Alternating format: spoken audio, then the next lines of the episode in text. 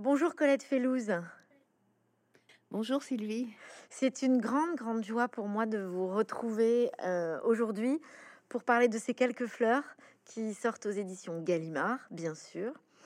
Euh, c'est un livre euh, merveilleux, plein de poésie, et pourtant le propos n'est pas si léger que ça. alors moi, ça m'a donné l'impression d'entrer dans la mémoire comme dans un tableau. Est-ce que ça vous va comme formule pour parler de ce livre? Ah oui, c'est tout à fait ça. C'est que je crois même que la mémoire est un tableau ou un, paysage, que, que c'est que c'est que c'est fluide, que c'est liquide et qu'il y a des couleurs qui, qui, viennent comme ça se placer dans la mémoire et de ces couleurs euh, surgissent des scènes.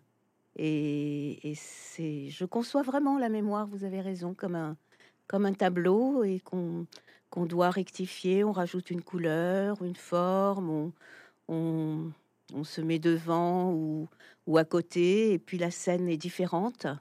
Et j'ai repris d'ailleurs dans ce livre quelques scènes que j'avais déjà écrites euh, dans d'autres livres, mais tout à fait différentes. Et, je crois que la mémoire a cette plasticité aussi pour, euh, pour être toujours neuve. Voilà. Elle, n'est pas du tout, pour moi, dans le passé. Elle est toujours à réactiver, à, recolorer, à redynamiser. Et, et ça fait partie de mon, de mon présent, enfin de notre présent. Notre mémoire, c'est, c'est nous aujourd'hui, à l'instant même, toujours. Mais c'est ça qui est très intéressant dans votre travail, à nouveau, qui est, euh, c'est une forme, cette forme d'exploration du temps comme si euh, les choses n'étaient pas cloisonnées, comme si le passé n'était pas coupé du présent, comme si en fait euh, euh, les choses sont toujours intimement liées.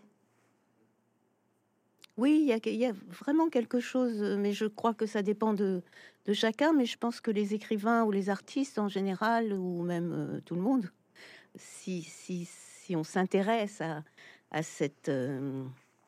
à ce tapis justement de, de, notre vie, à cette chose qui, qui a commencé un jour, mais peut-être même avant nous, et qui continue euh, de jour en jour. Si on s'habitue à la faire euh, vivre tout le temps, euh, et ben c'est toujours là en fait. Moi, depuis que je suis petite, j'ai cet exercice que je fais où très vite plein plein de scènes me reviennent, mais en, une seconde, voyez, chacune une seconde, comme ça, très vite. Mais j'ai besoin de ça comme d'un tremplin pour redémarrer une journée. Vous voyez, je, prends ma, ma vie, mes scènes, et ça change tout le temps, c'est jamais les mêmes.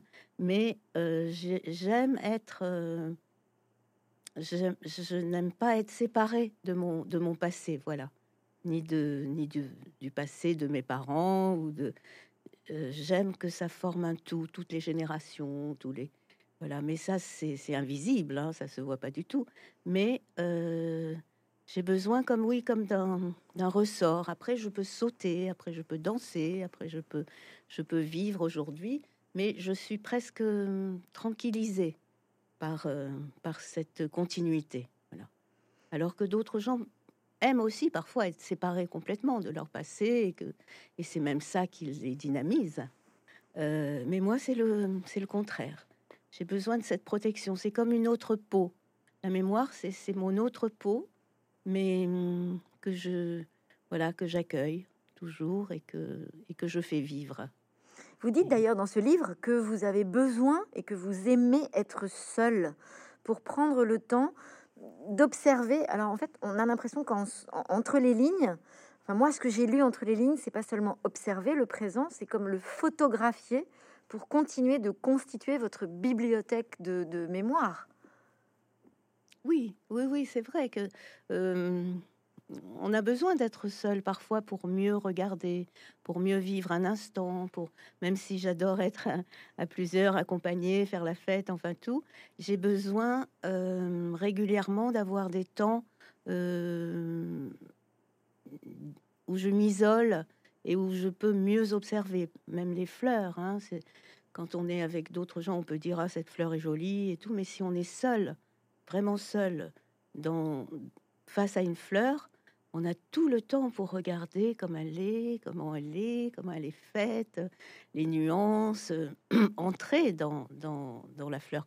Mais ça peut être avec tout, avec un paysage, avec un visage, avec un, euh, mot aussi. Euh.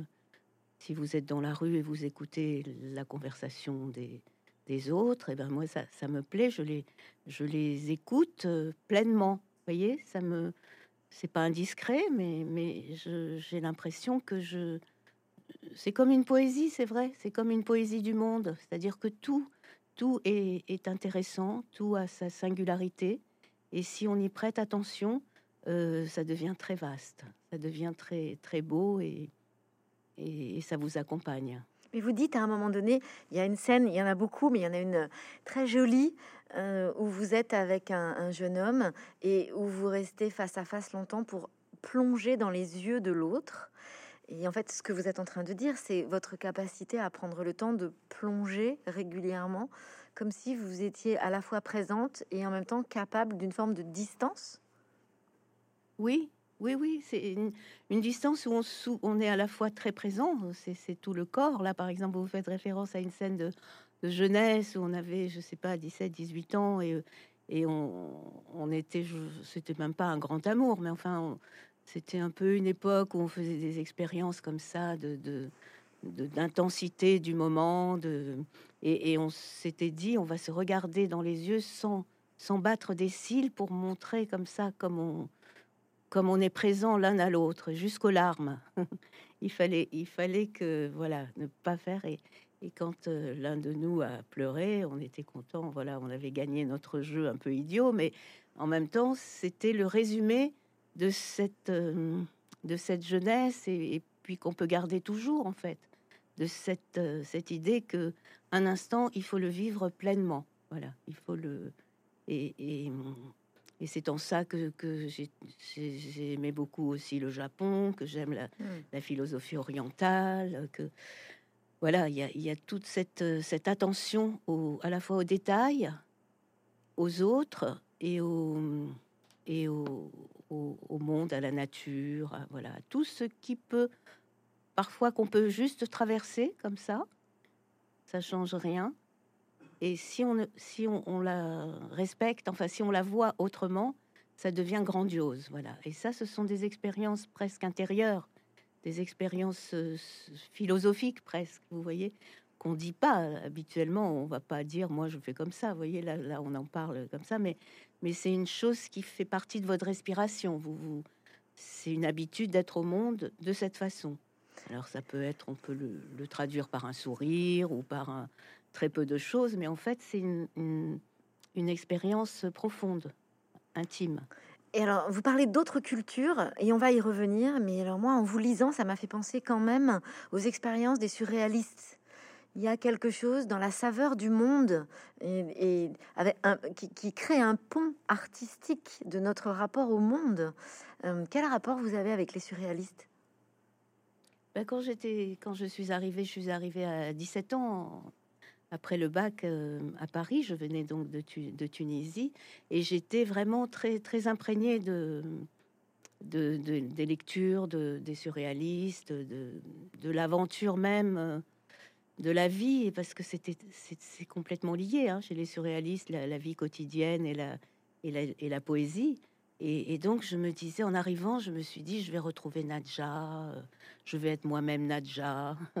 donc, je marchais, j'allais vers le vers l'hôtel des grands hommes où j'ai habité après, vers le Panthéon. Je, traversais, je voyais des, des films, et, j'étais à la fois euh, une jeune fille curieuse et, avec une grande avidité de culture, de cinéma, d'art et tout, et en même temps une comme un peu comme si j'étais le fantôme de moi-même, comme si, comme je connaissais rien à la ville. Je me disais ah ben voilà, je vais tout découvrir, mais je suis invisible. Vous voyez, comme si j'étais, comme si je venais de loin des surréalistes justement, une créature de, des textes surréalistes, et que je pouvais les rejoindre comme ça. Et D'ailleurs, quand je suis arrivée à Paris, je croyais que qu'à Paris euh, ou en France en général, les gens ne s'intéressaient qu'à la culture. C'est-à-dire, c'était, voilà, pour moi, la France, c'était la culture. et j'avais même du mal à croire qu'il y avait des familles qui mangeaient à midi chez eux normalement, qu'il y avait d'autres métiers. Euh. Si on venait en France, comme moi je venais pour ça, pour faire des études, je pensais que tout le monde, que le point de ralliement de la France, c'était la culture. Et donc, voilà, j'étais à l'aise, mais, j'étais un peu, un peu comme j'étais seule, mes parents étaient encore en Tunisie, j'étais quand même livrée à mes rêveries, à mes, euh, où je mélangeais un peu les textes littéraires et, ma vie quotidienne, mais en même temps, c'était ça qui était, qui était, fort, mais je me rendais pas compte, voyez, c'était, j'étais vraiment plongée dans ce mélange de rêve et de réalité, d'où l'importance aussi des rêves chez les surréalistes, et je croyais que ma vie, en fait, c'était un rêve, voilà, que je que je vivais dans dans un rêve parce que en plus quand j'étais en Tunisie, j'avais rêvé depuis longtemps de venir à Paris. Oui, c'était il y avait il y avait ça aussi cette ce magnétisme de un peu exagéré d'ailleurs parce que j'étais un peu prise par par le lycée français, qui les professeurs extraordinaires qu'on avait, qui nous confirmaient que voilà que la vérité, c'était la littérature, la philosophie, euh, la, langue française. Euh, c'était très, très majestueux tout ça. Donc j'entrais là-dedans, comme dans un royaume en fait. Mais bon, j'avais pas de sous, j'étais j'étais démunie et tout, mais ça me suffisait. Oui, oui, mais on a vraiment l'impression que euh, c'était pour vous, ce mouvement surréaliste, cette ambiance que vous avez toujours été comme ça, puisque vous racontez dans votre livre que enfant, euh, Paris vous aidait à vous l'idée de Paris vous aidait à vous endormir. Puis vous dites quand, quand vous êtes arrivé à Paris et qu'on vous a donné les livres à lire pour euh, rentrer à la Sorbonne, vous racontez que vous en avez tremblé de joie. Et c'est ça qu'on aime dans votre écriture aussi. C'est votre façon. Oui, c'est-à-dire que c'était, pour moi, c'était d'abord les livres, ça a toujours été pour moi des, des récompenses. Ma mère me, me, donnait des livres à lire euh, parce qu'elle savait que, j'aimais ça et elle aimait ça. C'était comme des gâteaux, vous voyez.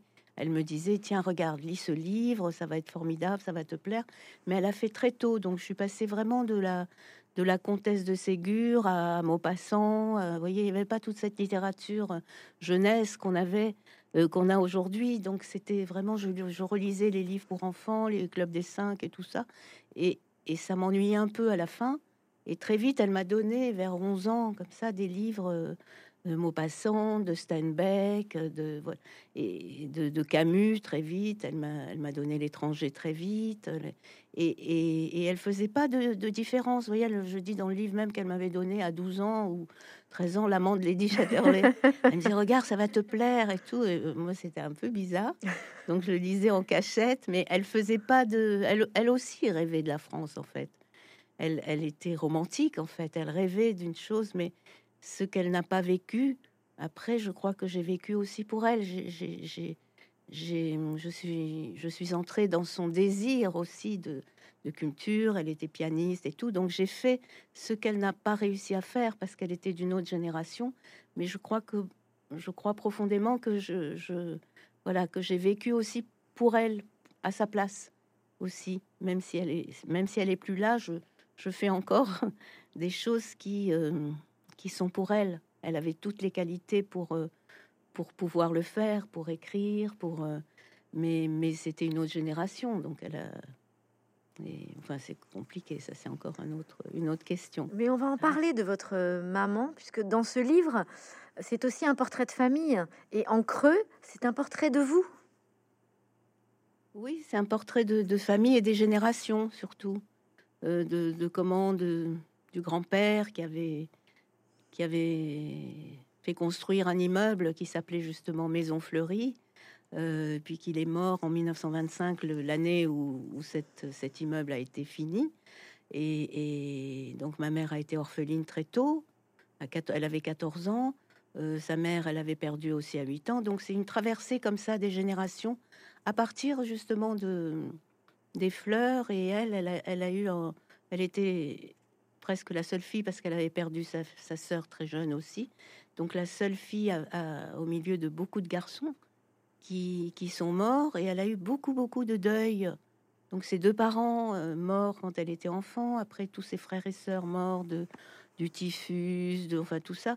Et, et c'était trop pour elle. Donc elle, je pense qu'elle a elle a souffert après d'une dépression, pas tout de suite quand elle, a eu ses, enfants, mais quand ses grands-enfants sont partis en France, justement, et qu'elle s'est, séparée de, de cette nouvelle famille qu'elle créait, euh, elle a eu une dépression. Et moi, comme j'arrivais en dernier, je l'ai connue presque toujours malade, comme ça. Et donc, j'ai, eu vraiment envie de, de la protéger. C'est très curieux, une enfance, quand vous avez 8 ans et que vous devez protéger votre mère, vous sentez que votre mère souffre. Euh, vous comprenez pas trop pourquoi, parce que elle est pas malade non plus, elle a pas de maladie, mais elle a envie de mourir. Elle dit qu'elle veut pas sortir, elle pleure, elle, elle se lave pas, donc euh, vous êtes à ses côtés. Et puis moi je lui disais mais ça va passer, ça va passer, et, et je voulais la sauver, voyez, enfant, alors que c'est elle qui devait euh, me protéger, mais c'est moi qui, qui l'ai protégée. Et elle m'appelait d'ailleurs ma petite mamie, ma petite mamie, elle m'appelait. Et, moi, j'ai bien voulu jouer ce rôle euh, parce que d'abord, j'avais pas autre chose, à, pas je pouvais rien faire d'autre. Je me suis jamais révoltée, jamais dit mais pourquoi ma mère ne, ne, s'occupe pas de moi? Mon père s'occupait plus de moi, mais parfois, elle, comme elle, avait cette, cette, euh, cette maladie euh, qu'on appelle maniaco-dépressive ou je sais plus comment, enfin bon, elle a beaucoup de noms maintenant. Ça passait. Au bout d'un mois, elle était plus, elle était plus déprimée. Elle était même euh, très très très gaie, très joyeuse, mais un peu trop. Voyez, elle, elle mettait de la musique jusqu'à une heure du matin. Mais nous, on pensait qu'elle était normale, mais c'était euh, voilà, c'était un peu trop. Et, et donc là, j'ai passé vraiment une vie comme ça entre l'âge de 8 ans et 17 ans. et puis après aussi, mais j'étais plus grande en me disant que les choses pouvaient, pouvaient changer d'une minute à l'autre. On ne savait pas pourquoi d'un jour à l'autre elle, était, elle se remettait au lit. Et on ne savait pas non plus pourquoi d'un jour à l'autre elle sortait du lit et elle était gaie. Donc pour un enfant, c'est très très très mystérieux. Et, donc c'était imprévisible, la vie était imprévisible. Et la seule solution pour moi, de, la seule façon de m'en sortir, c'était les livres, l'école, la, voyez, le cinéma, et ça, ça a été vraiment comme, comme des parents pour moi. C'était comme un, comme euh, quelque chose qui a, qui a joué comme des, des, oui, comme des parents, je pense, qui était plus, c'était plus sûr, l'école était plus sûre que plus, oui, j'étais plus en sécurité qu'à la maison où tout était un peu, euh, voilà, un peu en déséquilibre. On savait pas euh, si, si ça allait être blanc ou noir, voyez. Mais il y avait quand même beaucoup d'amour, donc ça, ça m'a, c'était bien aussi. Vous voyez, c'était pas, je me sentais pas mal aimée. Au contraire, elle, s'excusait, elle me disait, je peux rien faire d'autre.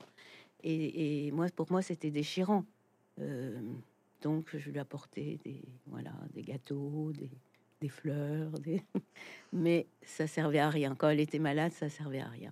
Mais elle m'a quand même dit toujours, je te souhaite jamais d'être comme ça. Et quand euh, il fallait que je sorte, euh, alors qu'elle aurait préféré que je reste près d'elle, elle, me disait vas-y, sors. Et, heureusement.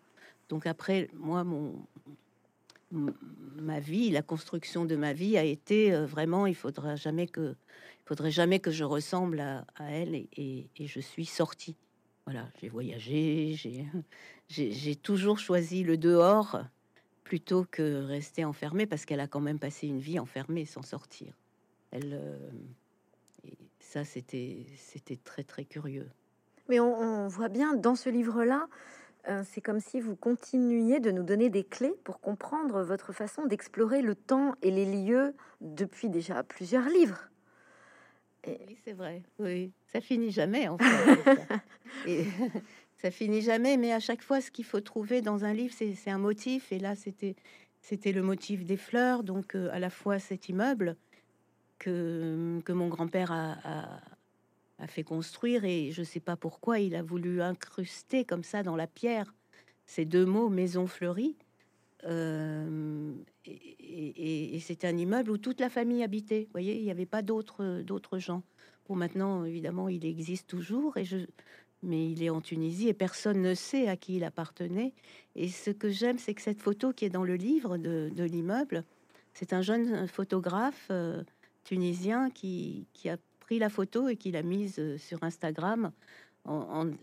Il, s'appelle Jaziri, mais il a sa devise, c'est je vois, je vois ce que je veux.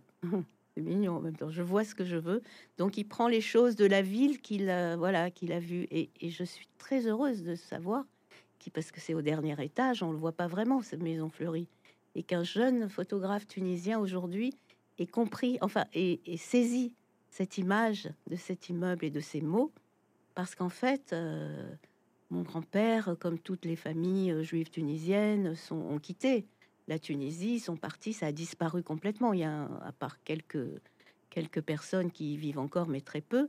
Donc même dans l'histoire des, des Tunisiens, on a oublié qu'il y avait une vie juive. Et, et je trouve que laisser ces fleurs de pierre, que mon grand-père, il a peut-être pas fait exprès, ou peut-être oui, il a laissé comme ça à la ville un bouquet, vous voyez je me dis que cet immeuble, c'est à la fois un bouquet et puis un arbre généalogique euh, pour que la mémoire ne s'efface pas.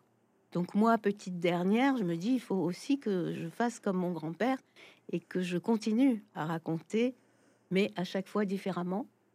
Et là, les fleurs, euh, je trouve que c'était vraiment la, voilà, elles ont cette, cette puissance évocatrice et, et, et, même si elles se fanent, même si elles sont périssables, elles ont quand même cette, cette ardeur pour dire à chaque fois la, présence, la présence d'un temps, d'un lieu, d'un et puis aussi quelques fleurs, qui est le titre du livre. C'était aussi le parfum de ma mère. Donc euh, voilà, je suis partie de ces deux choses l'immeuble du grand-père, maison fleurie, et le quelques fleurs, qui est un parfum de ma, mère que j'aimais beaucoup. Et quand elle guérissait entre guillemets, et toute la maison sentait ça et, pour moi, c'était la joie. C'était, je croyais que voilà, que ça durerait toujours.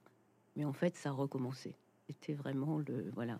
Il y, a, il y avait le cycle. Il y a des phrases vraiment, enfin comme toujours, euh, votre écriture est, absolument bouleversante. Il y a une phrase où vous dites "Elle me mettait quelques gouttes de son parfum et hop, la beauté ressurgissait." Oui, oui, oui, c'est vrai que c'est une odeur, un, parfum, c'est ça, ça charrie des, des paysages, des moments, de l'amour, des sentiments, des sensations. Ça, c'était, c'est bizarre hein, quand on, on le sait bien. Hein, quand, quand, on sent quelque chose, tout revient. Et, et, là, j'ai, oui, euh, avec la phrase que que vous citez, c'est comme si ce parfum donnait aussi dans la, dans la, de sa chambre, aller dans la maison, de la maison aller dans l'avenue, de l'avenue aller dans la ville, et puis dans la vie, de la ville il allait dans le monde, il partait en voyage. Enfin, tout s'ouvrait, vous voyez, c'était un, c'était rayonnant, quoi. Il y avait quelque chose de et, la puissance euh, d'une fleur, euh, c'est ça aussi. Hein. Il y a quelque chose de J'aime bien dans la philosophie comme ça de, de l'ikebana, vous savez, cet art d'arranger les bouquets euh, au Japon. Euh, il y a, y a on, peut donner en exemple parfois la modestie d'une fleur, même si elle est toute petite. Et, pour ça, on raconte que on, peut mettre euh, une cérémonie de l'encens, de l'odeur, par exemple, en, dans un, petit hôtel, dans la maison. On fait, on fait, c'est la cérémonie de l'encens. Donc, il y a beaucoup de, ça prend toute la place, si vous voulez. L'odeur prend toute la place de la pièce, mais à côté, on met juste, on met pas une fleur entière, on met juste un bouton de rose petit. Et c'est et ce bouton de rose, il est très modeste parce que justement, il veut laisser la place à l'odeur qui prend toute la place, mais il est quand même présent parce qu'il a la certitude et il sait qu'un jour, quand il, sera éclos, il sera encore plus enivrant que l'odeur de cet encens. Vous voyez, il y a cette, cette, cette idée que la, toute petite chose, si on l'a, si elle est bien placée, si elle est au bon moment, elle peut être à la fois modeste et regarder le reste des choses, mais il y a une puissance en elle qui est son devenir. Vous voyez, ça va, ça va devenir, et elle sait qu'un jour, voilà. Et ça, j'adore cette histoire en fait d'une composition florale et de la cérémonie de, l'encens. Et ce parfum, euh, quand ma mère me, mettait une goutte, c'était un peu ça. C'était un peu une toute petite goutte, mais je savais que ça, ça s'amplifiait et que ça resterait toujours en moi, cette puissance évocatrice de, du pays, de, du monde, d'elle, de, euh, voilà, de la promesse, de, l'amour, de, c'est ça. Et, voilà, c'est pour ça que je l'ai appelé quelques fleurs. En fait. Mais ce livre, on a vraiment la sensation de plonger dans un voyage sensoriel. Finalement, avoir choisi les fleurs comme point de départ pour raconter, euh, c'est très joli comme image parce que vous dites finalement les fleurs sont témoins. Euh, qu'est-ce qu'elles voient? De leur point de vue, si on change l'objectif, de quoi elles sont témoins autour d'elles. Donc, euh, c'est à nouveau très artistique comme point de vue, mais c'est très sensoriel, puisque comme vous venez de le décrire, c'est la vue, le toucher, les matières, l'odeur. Euh, donc, on est avec vous dans un voyage là particulièrement euh, en éveil, presque sans mots. Mmh. Oui, c'est, ce sont des témoins silencieuses en fait, les, fleurs. Elles sont. je me suis aperçue de ça pendant le confinement, d'ailleurs, bon, c'est un vieux projet, hein, quelques fleurs. J'avais envie depuis longtemps de faire ça, mais pendant le confinement, où on était, euh, voilà, enfermés, mais souvent j'avais des fleurs à la maison. Il y avait un fleuriste et, ça m'a beaucoup soutenu de les voir, de Et tout à coup, je me suis dit, mais au fond, ces fleurs, on les regarde, mais elles, elles sont témoins de tout ce qu'on vit là voyez, et, on n'en parle jamais de ça. Elles sont là, même quand on est à la maison, qu'il y a des gens qui passent, qu'il y a des invités qui vont venir le euh, dîner. Euh, elles attendent. Je me dis, elles attendent les invités. Puis quand les invités s'en vont, elles ont été témoins du dîner. Elles ont donc elles gardent leur secret. Et et, et, et, qui va raconter ça? Vous voyez, à part le, à part quelqu'un qui a l'idée de voilà de comprendre que c'est pas seulement regarder les fleurs, c'est les fleurs qui sont témoins euh, d'un temps, d'un moment, d'une époque. Et il y a même un, tout petit pétale de jasmin que j'ai mis dans le livre sur un tissu. Et ce pétale, je l'avais, je l'avais pris dans un, pendant le confinement, justement, dans un, une avenue pas loin de chez moi où il y avait un énorme jasmin. Vous savez, on avait juste le droit de sortir une heure. Donc, et là, il y avait un énorme jasmin qui poussait, qui était tout en fleurs. Alors j'ai pris un petit pétale et je l'ai ramené à la maison comme si c'était un trésor du dehors, comme si c'était la, vraiment la, métaphore du, monde extérieur. Et je l'avais pris. Et, donc dans ces moments-là, on, se dit que ce jasmin tout seul, et eh ben, il a été témoin de la ville déserte tout à coup. Et, voilà, mais c'est pas du tout faire parler les fleurs, c'est juste la présence, la présence des fleurs qui regardent. Voilà qu'est-ce qui s'est passé à tel moment. Donc, j'ai pris plusieurs, euh, plusieurs images de fleurs de, de ma vie et j'ai essayé de, voilà, de raconter ce qui se passait devant à ce moment-là.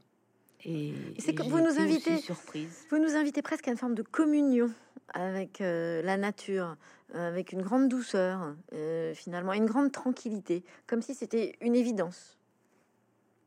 Oui, oui, oui, c'est à partir du moment où vous, entrez dans ce, cet accompagnement comme ça des fleurs, vous envoyez. C'est Matisse qui disait ça. Il y a des fleurs partout à qui, à qui veut bien les voir, pour qui veut bien les voir. Et c'est vrai. Tout à coup, euh, je m'aperçois qu'il y avait partout, même dans un tissu, une nappe, enfin des, des, choses qui sont là et qui et qui on n'a pas vraiment. C'est en fait une école d'observation. Voilà. Pour moi, les fleurs c'est une école d'observation et j'ai pris ce livre pour observer mieux des moments passés, euh, les fleurs elles-mêmes, essayer de, m'en approcher, de les décrire, mais mieux regarder, puisqu'on est parti de la mémoire, mieux regarder ce qu'est la mémoire en fait comment elle marche, comment ça s'avance, comment ça recule, comment ça s'imbrique, comment les choses s'agencent, se répondent, les échos de, l'un à l'autre. Et si on observe bien, euh, ce sont des trésors. Mais, comme vous dites, ça peut être du silence aussi. Ça peut être silencieux si on vient pas décrire euh, ces moments, et ben ils vont rester. Euh, ils vont rester, je sais pas, flous dans la mémoire, ils vont s'entasser, ils vont. Mais si vous en sortez un, dépliez un, comme comme les fleurs en papier, vous savez, qui quand on met dans l'eau, elles s'ouvrent. Euh, et, là, euh, on comprend des choses. Donc, dans ce livre, j'ai compris des choses des, sur les générations aussi. Vous voyez, ce grand-père qui a laissé ses fleurs comme témoin de la, de la vie, euh, de, sa vie et de toutes ces années qui ont complètement disparu dans le pays. Et c'est toujours là, même si personne ne les voit. C'est comme un, comme un secret, mais il y a toujours une personne, puisque ce photographe a, a levé la tête et, photographier. Cette... Donc il y a, a, comme ça cette envie de aussi d'amitié avec les, voyez, avec tous les gens qui on regarde ensemble les mêmes choses en fait. Donc euh, comme vous dites de douceur et de et de oui d'amour de, de paix entre les gens, entre les entre les communautés, entre les voyez il y a, y a ça cette envie de d'être ensemble en fait. d'être ensemble et de, de créer un faire lien. partie de l'histoire ensemble. Ah voilà, de faire partie de l'histoire ensemble. Notre histoire est commune. Et, et, et, c'est les fleurs qui ont cette patience comme ça de rester. Et elles voient les gens passer, les gens disparaître et tout, mais elles sont là. Oui, puis il y a, y a, une forme de communion à la fois et en même temps d'élévation. Euh, d'élévation vers la beauté, puisque vous dites dans ce livre, vous dites que euh, vous n'avez pas de patrie, que votre seule patrie, c'est vous, c'est votre lien au monde. Euh, et vous dites aussi à un moment donné que il y a certaines douleurs qui ne concernent que votre corps, et que donc vous lui laissez. Et donc il y a une invitation aussi à une forme d'élévation avec cette pensée par la nature, la délicatesse ou la beauté Hein, pour s'extraire, prendre de la distance et, quoi Alors s'apaiser finalement. Euh, s'apaiser ou alors euh, penser que qu'au fond peut-être on compte pas vraiment, que c'est pas même si on porte notre corps depuis le début, qu'on est mais mais ce qui compte c'est ce qu'on ce qu'on accueille, voyez, ce qu'on accueille et on mmh. peut moi j'aime bien cette idée même si je suis pas du tout absente à moi-même, au contraire, je suis très présente, mais je m'efface. Voyez, je m'efface pour euh, mieux regarder, euh, mieux comprendre.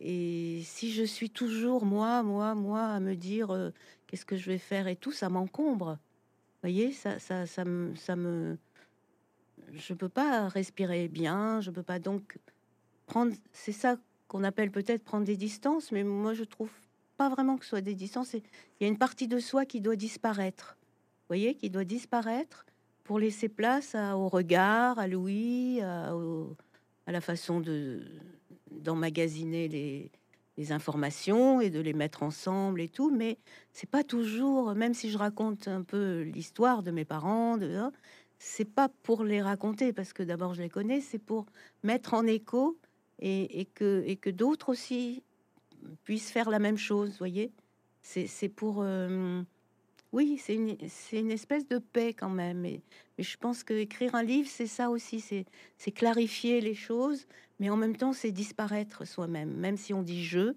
toujours, c'est pas le jeu euh, de la vie quotidienne, c'est un jeu un jeu qui, qui, sait bien regarder, qui sait bien décrire, qui sait, mais qui est pas moi.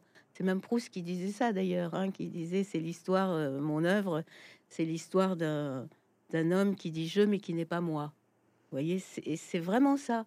C'est que plus on dit on dit je et plus du coup on a un outil qui nous permet d'être très exact euh, ou de voilà de d'avancer dans le langage et de trouver à partir du langage des exactitudes de la pensée, de la sensation, de l'intelligence, de le, voilà de de, tout ça, plus on s'éloigne aussi de ce voilà de ce moi qui est un peu lourd finalement, qui est un peu encombrant. Mais au fond, c'est une chorégraphie presque. Oui, c'est ça.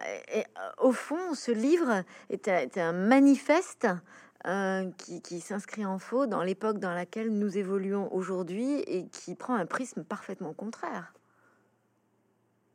Oui, c'est vrai que c'est comme à un moment, je me suis dit, c'est même si je raconte euh, beaucoup de, choses euh, qui ont existé, c'est aussi un essai, un manifeste, ça me plaît plus qu'un essai.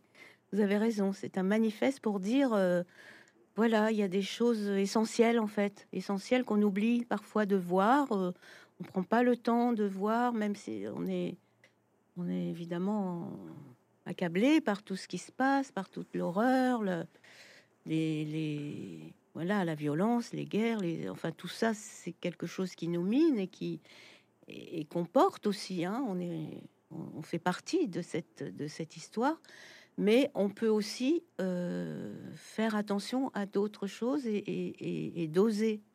Voyez, doser. Euh, dans les deux sens, à la fois de la dose et puis oser du sens euh, oser, oser être autrement, voilà, être autrement. On peut, c'est une forme de liberté aussi, oui. mais c'est très difficile aujourd'hui de, de, sortir de ce de ce, monde qui est qui, qui, qui, nous englue en fait, qui nous en... mais il faut des échappées et, et, et la beauté, la voilà, la... la poésie aussi. La, la, poésie, l'amour de l'autre, enfin tout ça, on doit jamais, on doit jamais l'oublier. On doit toujours euh, la douceur, euh, même dans les pires euh, situations, il faut penser à ça en fait. J'ai la sensation que vous l'avez compris très jeune cette nécessité-là, puisque vous dites dans votre livre que vous avez toujours, d'une certaine façon, porté la détresse de votre mère vous portez aussi le, prénom de votre grand-mère. Donc, très jeune, vous avez porté des choses qui ne vous appartenaient pas tout à fait. Et en même temps, vous semblez avoir trouvé euh, une place, justement, en gardant ce cap sur la beauté. Oui, c'est ce que c'est c'est exactement ça en fait parce que quand euh, j'ai l'impression que l'état, par exemple, d'orpheline de ma mère, parce qu'elle me le racontait souvent, elle me, euh, elle me parlait de d'elle, de qu'elle avait, voilà, qu'elle était triste, de sa mère qui est morte, tout ça. Donc c'était presque des berceuses pour moi. Vous voyez, elle me le répétait souvent. Et donc j'écoutais et, j'aimais bien, mais je, je, je, pensais, enfin j'aimais bien et je trouvais ça triste, mais c'est en grandissant je me suis aperçue qu'elle me les a transmises. Vous voyez, cet état d'orphelinat, d'orpheline, elle me l'a, elle me l'a, oui, elle me l'a mise, euh, elle me l'a mis dans moi-même, et j'ai grandi avec ça, comme si j'avais une, oui, une tristesse euh, intérieure, mais en même temps une grande gaieté apparente. Donc euh, tout le monde me disait quand j'étais petite, oh mais toi tu es toujours gaie, es toujours.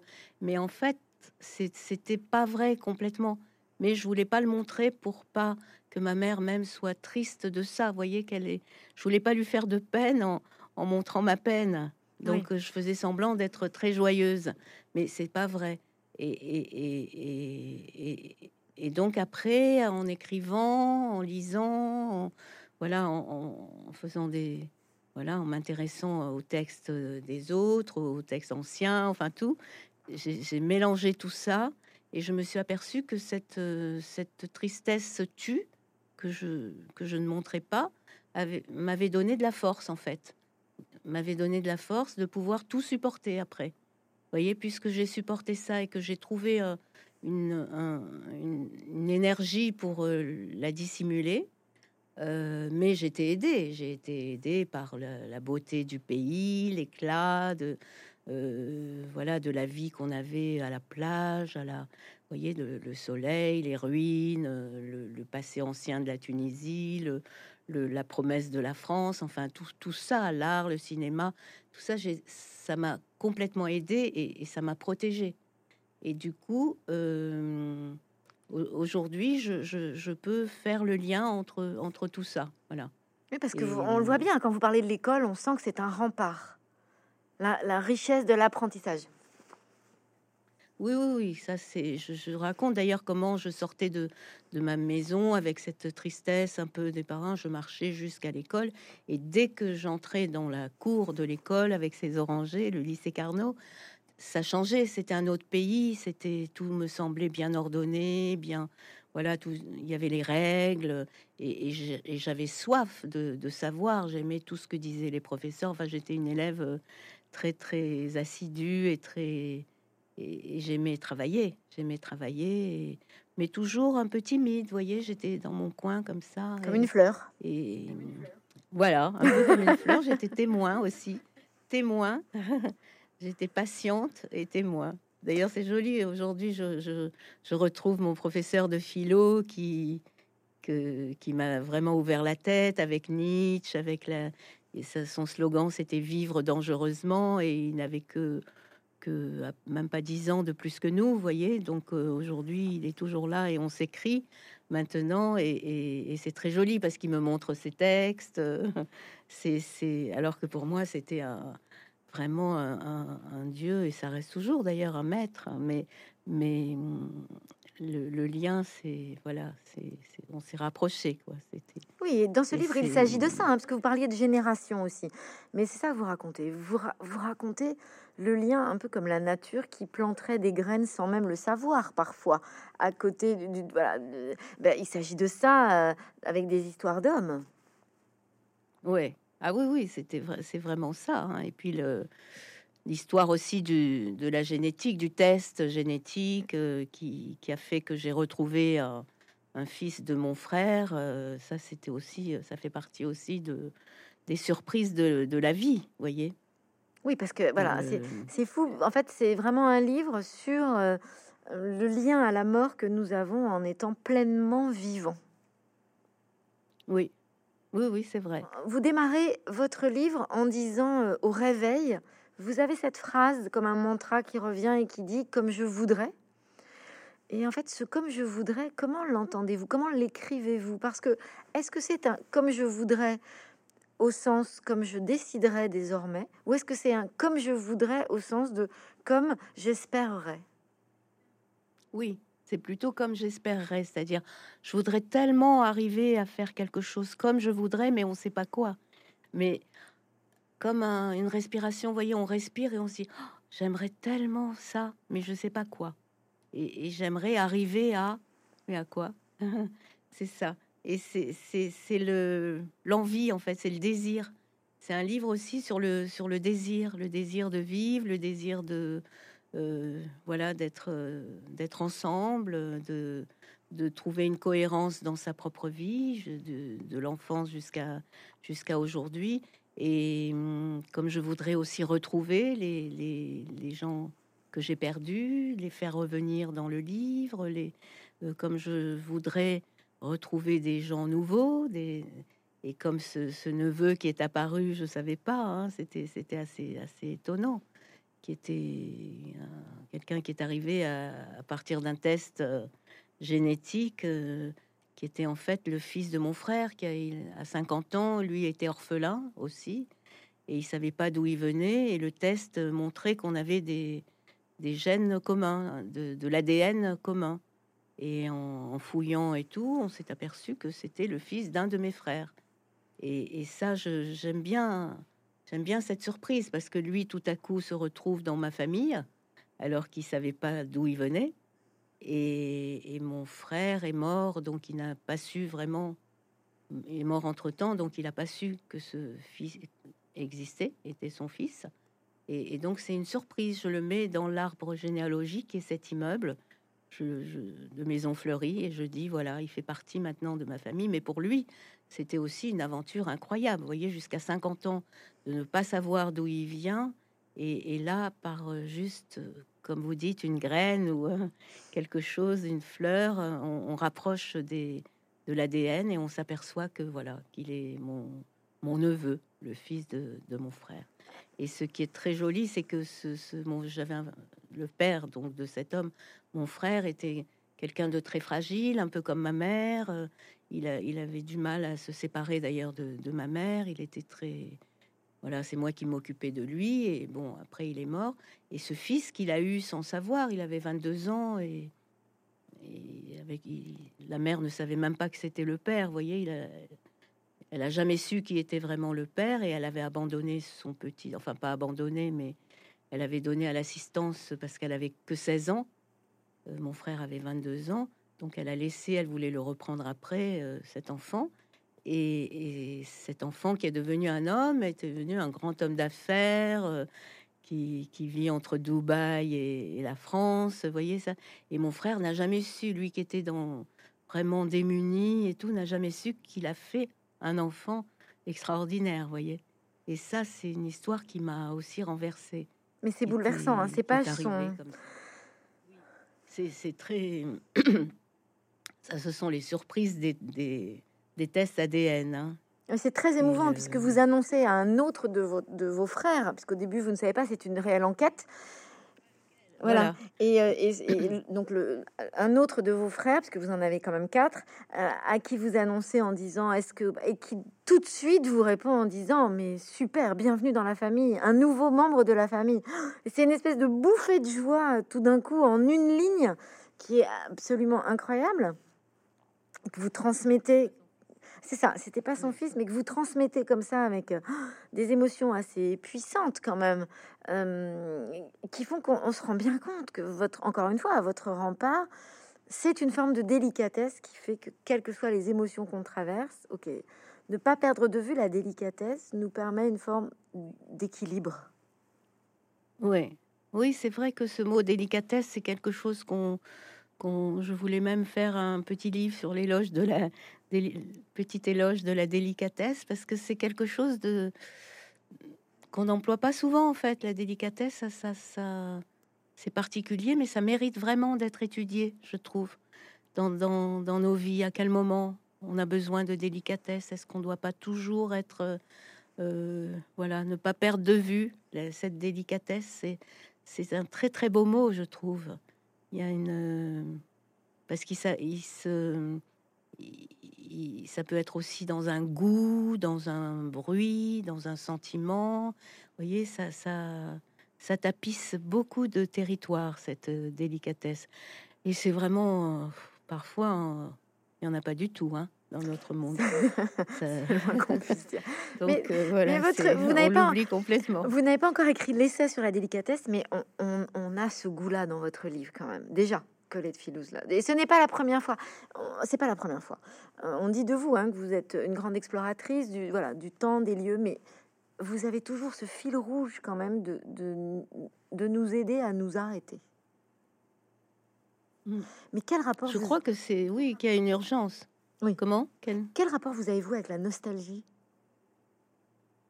Euh, bah, c'est curieux parce que la nostalgie, c'est quelque chose qu'on c'est un très beau mot, hein. c'est vraiment un très beau mot, donc je je, l'accepte bien, mais en même temps, il dit il dit euh, que c'est aller vers quelque chose qu'on a perdu. Vous voyez, la nostalgie, c'est essayer de, de, retrouver quelque chose qu'on a perdu. Et en fait, moi, même si c'est vrai qu'il y a beaucoup de choses qui sont perdues, mais j'essaie justement de ne pas le vivre comme ça et de me dire, même si c'est perdu, c'est là. Donc, vous voyez, la nostalgie, c'est accepter d'avoir perdu. Et moi, c'est au contraire, j'aimerais faire revenir toujours, euh, même pas faire revenir, c'est dire, c'est pas, ça jamais perdu, c'est toujours vivant. Vous voyez, c'est suffit de penser à quelqu'un ou de penser à quelque chose pour le faire vivre. Donc, c'est pas vraiment perdu, mais j'ai quand même euh, vraiment une, oui, une tendance à, à aimer le passé, ça c'est vrai. Mais j'adore le présent aussi. Mais j'aime faire venir le passé dans le présent et comme euh, voilà presque comme un objet ou comme un paysage, comme on disait au début, un tableau. Euh, oui, ça c'est ça. Mais je déteste pas la nostalgie, sauf que c'est un peu un peu passif. Vous voyez la nostalgie. C'est comme si on était dans un coin et on rêvait, on disait ah oui c'était bien ou je sais pas quoi. Alors que moi, non. Je, voudrais que cette, euh, voilà, ce passé, cette mémoire soit très dynamique, soit très, voilà, qu'elle court aujourd'hui avec moi, qu'elle, euh, voyez, qu'elle soit présente, euh, joyeuse, même avec les peines ou je sais pas, mais qu'elle soit vivante. Voilà, c'est le mot. Oui, parce que votre livre déclenche quelque chose d'assez euh, étonnant. Alors moi, je vais vous dire personnellement, après l'avoir lu, j'avais envie d'aller acheter des fleurs et de mettre des fleurs sur ma table en pensant à tous les gens que j'ai aimés qui ne sont plus là. Euh, donc ça, euh, je, comprends quand vous me dites quelque chose de dynamique, puisqu'en fait, vous nous invitez à continuer de vivre absolument avec ce qui n'est plus vivant. Exactement. Oui, oui, c'est ça. Et puis c'est facile en fait à faire. Il suffit de, vous voyez, comme vous dites, acheter un bouquet ou une fleur. parfois, j'achète juste une fleur et elle me ravit. En fait, ça. Puis je la vois changer tous les jours. Bon, après, il faut la, il faut la, remplacer ou mais ça tourne, vous voyez, c'est pas grave, c'est pas une fleur qui est morte. Et puis j'aime bien aussi les fleurs qui se fanent un peu, qui commencent à, se faner un peu. C'est très joli aussi, c'est très très émouvant hein, de voir. Surtout les pivoines, je raconte ça. Sur, il y a certaines pivoines qui changent vraiment de couleur. Elles sont très roses au début, un peu fuchsia comme ça. Puis après elles changent, elles deviennent un peu rose pâle et puis elles deviennent jaunes. C'est bizarre.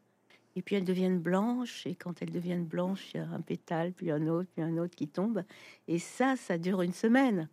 Hein. et si tous les jours vous allez voir l'état ou les nuances de cette fleur, c'est un grand bonheur. Et de, et de penser en même temps à tout, c'est vrai, vous avez raison, de, de, faire que, voilà, que derrière cette fleur se euh, bat la vie de, de beaucoup de gens qu'on aime ou qu'on a aimé ou mais vous le disiez hein, tout à l'heure, il y a de la, des cultures que, qui vous ont été très proches. D'abord, on pense quand même euh, à vos écrits sur le Japon et sur euh, Kyoto, où il y a ce rapport à la délicatesse que vous avez déjà incroyablement bien décrit. Et puis, il y a aussi de Tunis, de ce temps où euh, parfois on ralentit le rythme de la journée pour prendre le temps de d'être avec l'autre ou d'être dans ses pensées ou d'être dans des odeurs. Et donc, finalement, dans ce livre, vous rejoignez aussi des, des, des influences très fortes qui vous ont marqué dans vos voyages. Oui, c'est l'Orient en fait, c'est deux, deux Orients complètement différents, mais qui se, qui se rejoignent parfois. Hein. C'est vrai, quand, quand je vois à, Kyoto un, une vasque comme ça, avec euh, comme une petite fontaine. Enfin, c'est un écoulement, un petit ruissellement d'eau qui, qui, qui teinte, qui fait le bruit avec la goutte d'eau qui tombe dans un jardin comme ça, et on entend. C'est un rythme comme ça, on entend. Et puis les, les, le jardinier a mis deux petites fleurs juste devant l'écoulement pour que ça ralentisse un peu le, vous voyez que ces fleurs ralentissent, c'est comme une pierre. Il a pas mis une pierre, il a mis des fleurs parce que c'est léger et que et que le bruit va être encore plus doux, vous voyez. Et ça, je, trouve ça extraordinaire. Et c'est et je retrouve la même chose euh, euh, en Tunisie quand on met le, un bouquet de jasmin derrière l'oreille parce qu'on sait que s'il y a un peu de vent ou qu'on tourne la tête, et eh ben l'odeur viendra euh, juste là, vous la sentirez juste là. C'est cette même délicatesse, c'est vrai qu'on retrouve dans, dans, dans des Orients différents et que mais qu'on peut retrouver ici aussi, bien sûr. Oui, hein, bien sûr, partout. Il y en a, il y en a partout. Hein.